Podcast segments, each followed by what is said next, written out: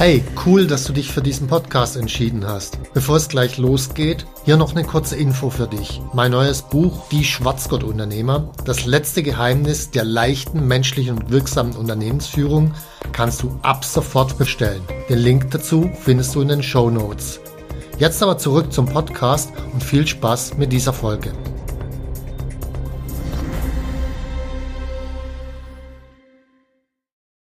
Wie ich meine wichtigste Erkenntnis meinem schlechtesten Lehrer verdanke.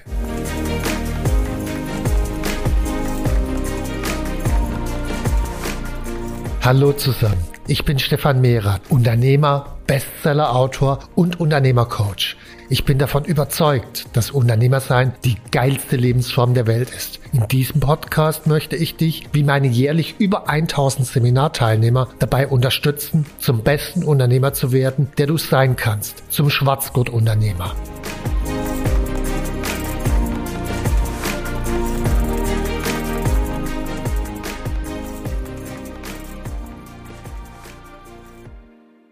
Am Orakel von Delphi steht obendran, erkenne dich selbst.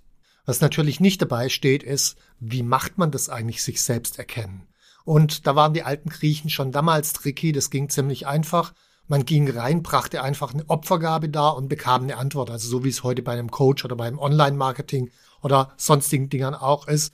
Naja, du gehst halt rein, bringst dein Obolus da und dann kriegst eine Antwort. Aber im Ernst, die wichtigsten Fragen, die man sich stellen kann und sollte, sind tatsächlich, wer bin ich?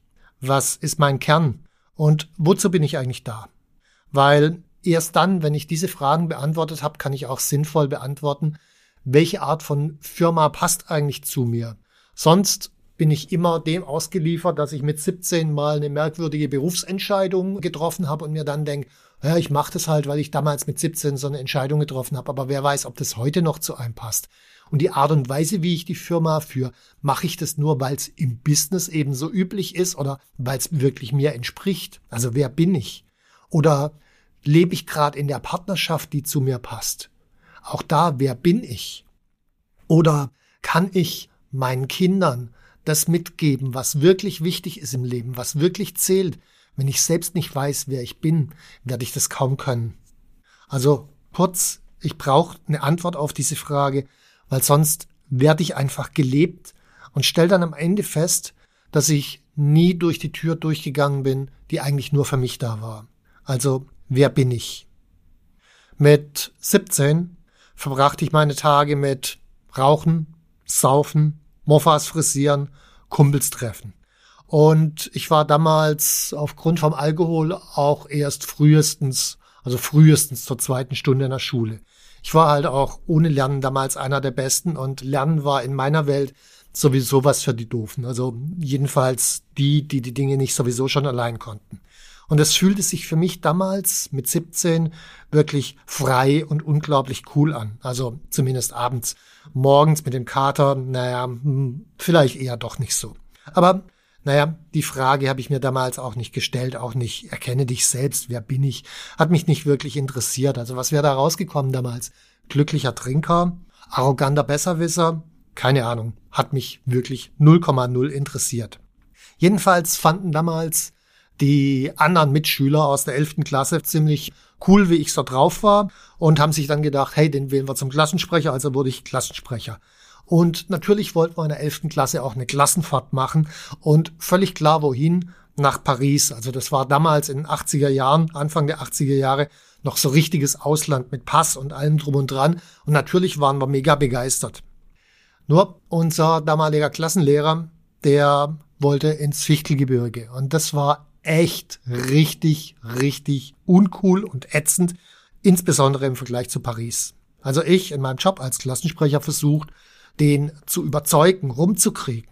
Und ich habe gemerkt, der hat einfach keinen Bock, weil das wäre halt mehr zu organisieren gewesen als ins Fichtelgebirge, wo sowieso schon viele anderen Klassen immer wieder waren. Also das hätte er einfach nur wiederholen müssen. Und dann habe ich den Vorschlag gemacht, pass auf, wenn ich das organisiere, die Fahrt, gehen wir denn dann nach Paris? Und ich glaube, vermutlich hat er sich damals gedacht, dass ich das eh nicht hinbekomme und sagte deshalb ja einfach um Ruhe zu haben. Kleine Fußnote, war eine schlechte Idee von ihm und noch eine Fußnote.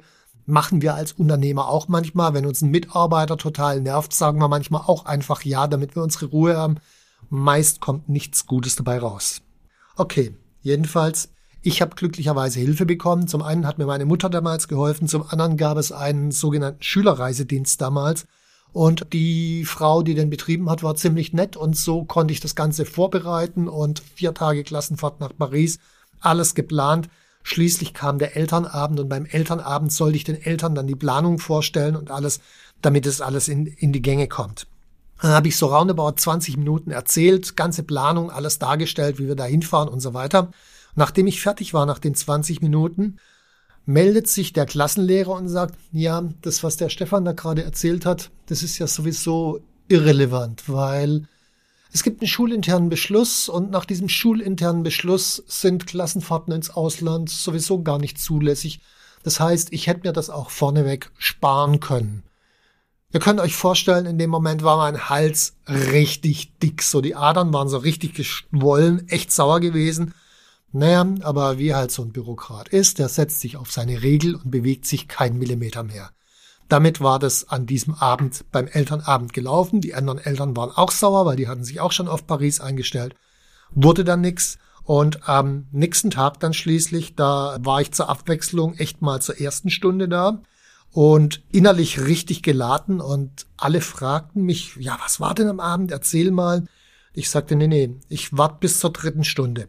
Dritte Stunde haben wir unseren Klassenlehrer und ich will, dass der dabei ist, während wir das sagen. Also ich war wirklich bereit zum Kampf und wenn, dann auch richtig zünftig. Also wirklich, habe mich nur ganz geringfügig selbst überschätzt an der Stelle. Aber ich war bereit. Ja, ja, genau. Dritte Stunde kam, ich ging nach vorne und erzählte, dass ich alles vorbereitet gehabt habe und dann diese blöde Regel kam und dass ich das unmöglich fand, uns da vorarbeiten zu lassen und dann einfach mit so einer scheiß bürokratischen Regel das Ganze zu blockieren. Und er saß nebendran, hat so einen richtig schönen roten Kopf gekriegt. Also von daher, mir ging's gut, weil der einen roten Kopf hatte. Und ich endete dann schließlich damit und sagte, okay, egal was passiert, ich fahre nach Paris. Ich meine, was halt ein Jugendlicher in seinem Rebellentum so sagt. Okay, jetzt war ich fertig, setzte mich hin und dann kam er dran und er war in seinem Alter nur geringfügig erfahrener in solchen Auseinandersetzungen. Jedenfalls erklärte er, schwurbelte rum, schmeichelte, drohte unterschwellig und so weiter. Und am Ende bot er als Kompromiss dann Freiburg an. Also wir waren damals in Ludwigsburg bei Stuttgart, bot er als Kompromiss Freiburg an. Und ja, die Klasse stieg drauf ein und mit anderen Worten, ich hatte erstmal verloren. Jetzt ist so ein rebellischer Jugendlicher, wie ich damals war, nicht so ganz leicht klein zu kriegen. Und in der nächsten Pause da waren wir draußen auf dem Raucherhof, also wir waren fünf Raucher bei uns in der Klasse, das waren so die coolen damals. Heute würde ich sagen, sind die doofen, aber egal, waren die coolen damals. Und wir haben uns ausgetauscht, haben gesagt, das ist unmöglich und hey, lass uns doch wir fünf zusammen im Auto nach Paris fahren. Einer war auch schon mal durchgefallen, der war schon 18, also kein Problem, fahren wir im Auto nach Paris und machen vier tolle Tage und der Lehrer soll meinetwegen mit dem Rest der Klasse nach Freiburg fahren. Also hatten wir uns verabredet, okay, wir fahren zu fünft nach Paris. Nachmittags trafen wir uns mit unseren Kumpels und erzählten, was da passiert war. Und die sagten alle, ist unmöglich, das geht gar nicht. Und hey, Paris wäre doch eine coole Sache, kann man da mitkommen? Zuerst waren wir dann bei zwei Autos und am Abend waren wir bei 17 Leuten schon. Und am nächsten Tag haben das wieder ein paar aus der Klasse spitz gekriegt. Und Ergebnis war, am Ende wurden es immer mehr und mehr Leute. Die Eltern, die auch genervt waren, die fingen an, das zu unterstützen. Und schließlich waren es 33 Leute, die nach Paris wollten. Und das ging dann so, das war Ende Mai 81. Abends war der Treffpunkt, wo der Bus losfahren sollte. Und es versammelten sich dort 33 Leute aus völlig unterschiedlichen Klassen, Freunde, Schüler und so weiter. Mit ihrem Gepäck wurden mit den Eltern gebracht. Und der Busfahrer, der guckte ein klein wenig hilflos rum und fragte dann schließlich, ja, wer ist denn hier die Erziehungsperson? Und dann meldete sich unser 18-Jähriger zu diesem Zeitpunkt ziemlich volltrunken, also wurde schon gehalten, meinte, ich. Das Gesicht von dem Busfahrer sprach Bände.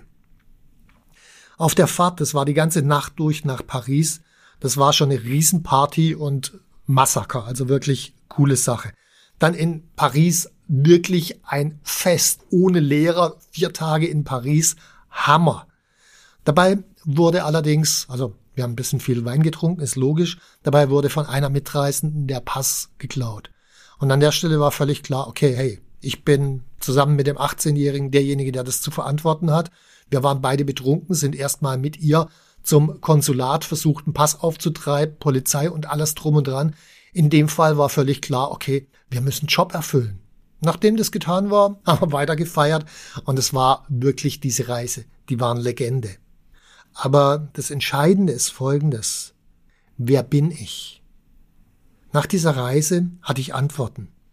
Jemand, der bei Problemen nicht jammert, sondern handelt. Jemand, für den Bürokratie und Betonköpfe ein Anlass einen kreativen Regelkopf sind. Jemand, der sich für andere einsetzt. Jemand, dem Bindung zu anderen Menschen wichtig ist. Jemand, der definitiv nicht aufgibt. Und jemand, der bei Problemen Verantwortung übernimmt. Ich hatte eine Antwort auf die Frage, wer bin ich? Eine Frage, die ich mir zuvor gar nicht gestellt habe. Und jetzt gehe ich ein bisschen weiter in die Zukunft. Jahrelang, wirklich jahrelang, habe ich Wut und Groll und Hass gegenüber dem Lehrer mit mir rumgetragen. Und dann habe ich irgendwann erkannt, ohne diesen Klassenlehrer, ohne diese Betonkopf-Mentalität von ihm, hätte ich nicht gemäß meinem inneren Kern gehandelt. Und dann hätte ich meinen inneren Kern, wenn überhaupt, auch erst viel später gefunden. Dann hätte ich weiter gesagt, okay, ich bin halt Trinker und ja, mach Party. Diesen Kern hätte ich erst viel später erkannt. Und ohne dieses innere Wissen um meinen Kern hätte ich auch weitergesoffen. Ich hätte kein Unternehmen gegründet. Also dieses Erlebnis hat tatsächlich mein Leben gedreht. Und in dem Moment, wo ich das erkannt habe, habe ich beschlossen, ich bin diesem, und das war wirklich der schlechteste Lehrer, den ich hatte, ich bin diesem Lehrer genau dafür dankbar. Also wenn es bewusst gewesen wäre von dem Lehrer, dann würde ich heute sagen, das war sogar eine geile Erziehungsmethode, aber es war mit ziemlicher Sicherheit nicht bewusst. Also es war eher eine dumme Erziehungsmethode mit einem geilen Ergebnis. Und als mir das mal klar war, wurde mir auch klar, hey, das ist auch heute ganz oft so, dass eigentlich die übelsten, nervigsten Menschen oder die nervigsten Situationen die besten Lehrer sind. Also wenn ich mal zurückgehe, meine Insolvenz jetzt vor 20 Jahren.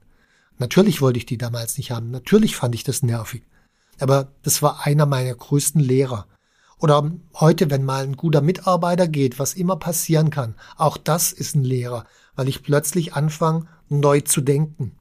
Heute bin ich gleich zu Beginn dankbar, wenn mir eine Situation begegnet, von der ich denke, das ist jetzt ziemlich shit.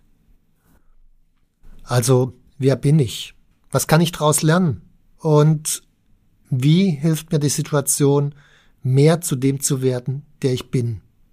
Und das ist auch eine Frage, die wir bei uns im Seminar der Weg zum erfolgreichen Unternehmer stellen. Wie findest du raus, wer du wirklich bist? Wie schaffst du ein Unternehmen, das wirklich zu dir passt? Wie kommst du weiter aus der jetzigen Situation, egal ob die richtig schlecht ist oder vielleicht auch gut? Wie kannst du aus der jetzigen Situation was lernen? Wie kannst du deine Situation so verändern, dass du dann das Unternehmerleben lebst, das dir wirklich entspricht? Soweit für heute. Also freu dich über deine schlechten Lehrer, sei dankbar, Du lernst da was draus, vielleicht nicht das, was sie intendiert haben, aber das, was für dich nötig ist. Wenn dir das Ganze bis dahin gefallen hat, empfiehl's gerne weiter, hinterlass ein Like oder in Show Notes steht auch noch der Link zu dem Wegseminar, wo du selbst für dich deinen Weg finden kannst und rausfinden kannst, wer bin ich eigentlich, welche Art von Unternehmen passt zu mir. Danke fürs Zuhören und bis demnächst. Tschüss. Wenn dir mein Podcast gefallen hat, dann abonniere und like ihn doch einfach. Mein Ziel ist, dass du zum besten Unternehmer wirst, der du sein kannst. Zum Schwarzgurt-Unternehmer. Tschüss und bis zum nächsten Mal.